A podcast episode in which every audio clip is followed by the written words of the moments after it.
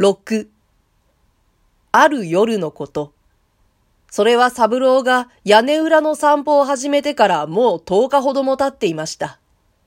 10日の間も少しも気づかれることなしに毎日何回となく屋根裏を這い回っていた彼の苦心は一通りではありません。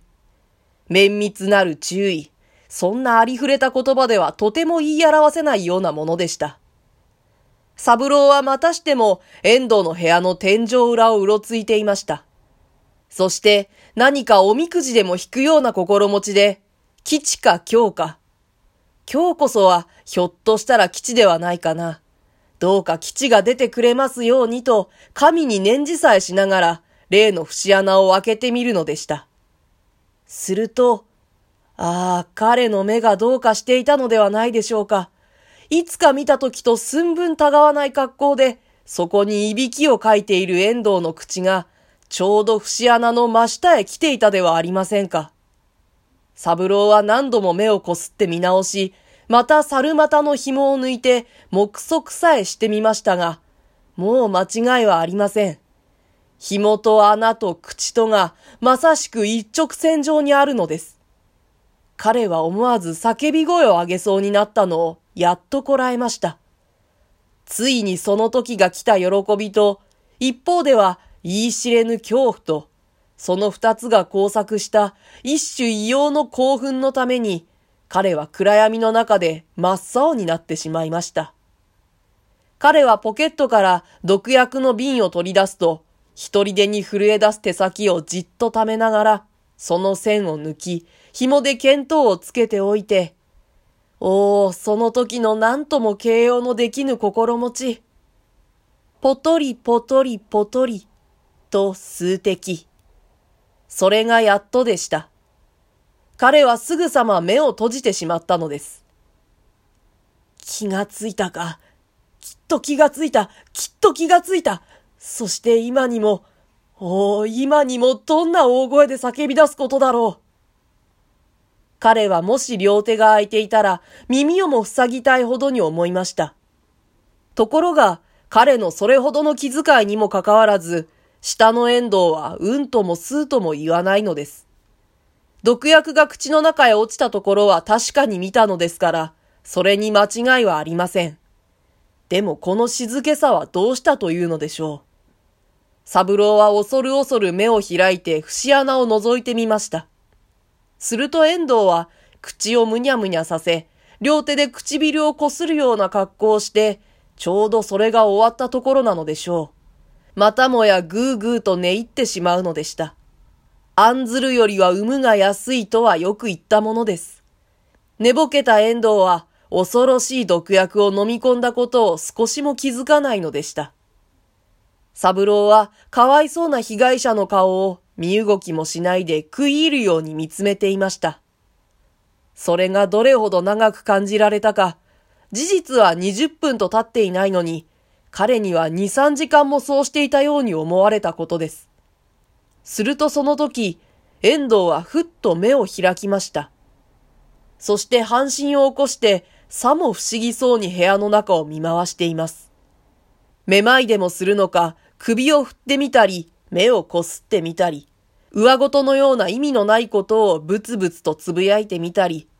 いろいろ狂気めいた仕草をして、それでもやっとまた枕につきましたが、今度は盛んに寝返りを打つのです。やがて寝返りの力がだんだん弱くなっていき、もう身動きをしなくなったかと思うと、その代わりに雷のような歓声が響き始めました。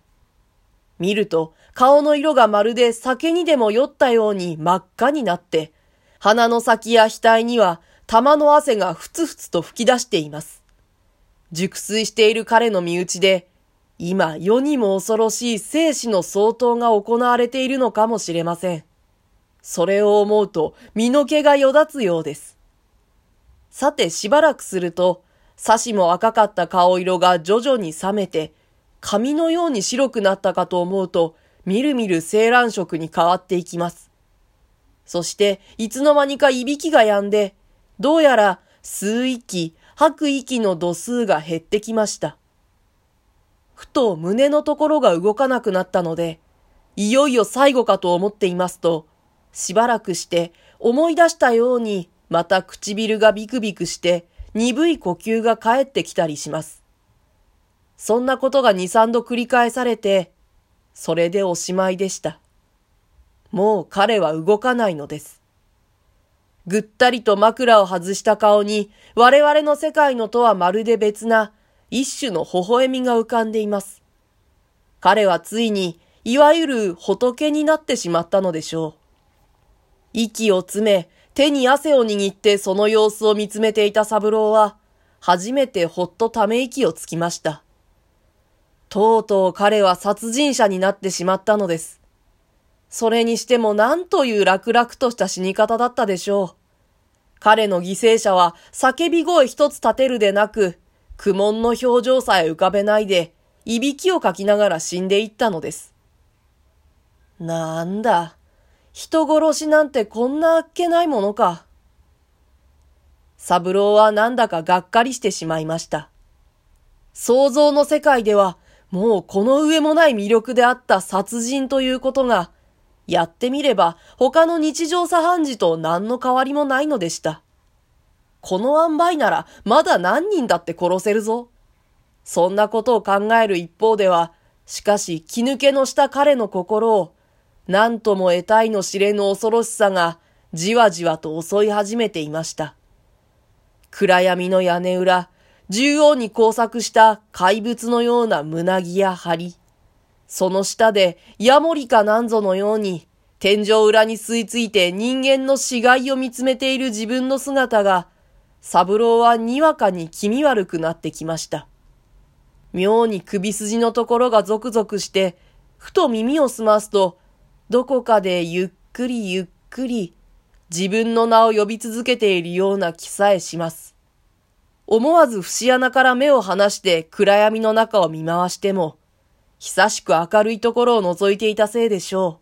う。目の前には大きいのや小さいのや黄色い輪のようなものが次々に現れては消えていきます。じっと見ていますと、その輪の背後から遠藤の異様に大きな唇がひょいと出てきそうにも思われるのです。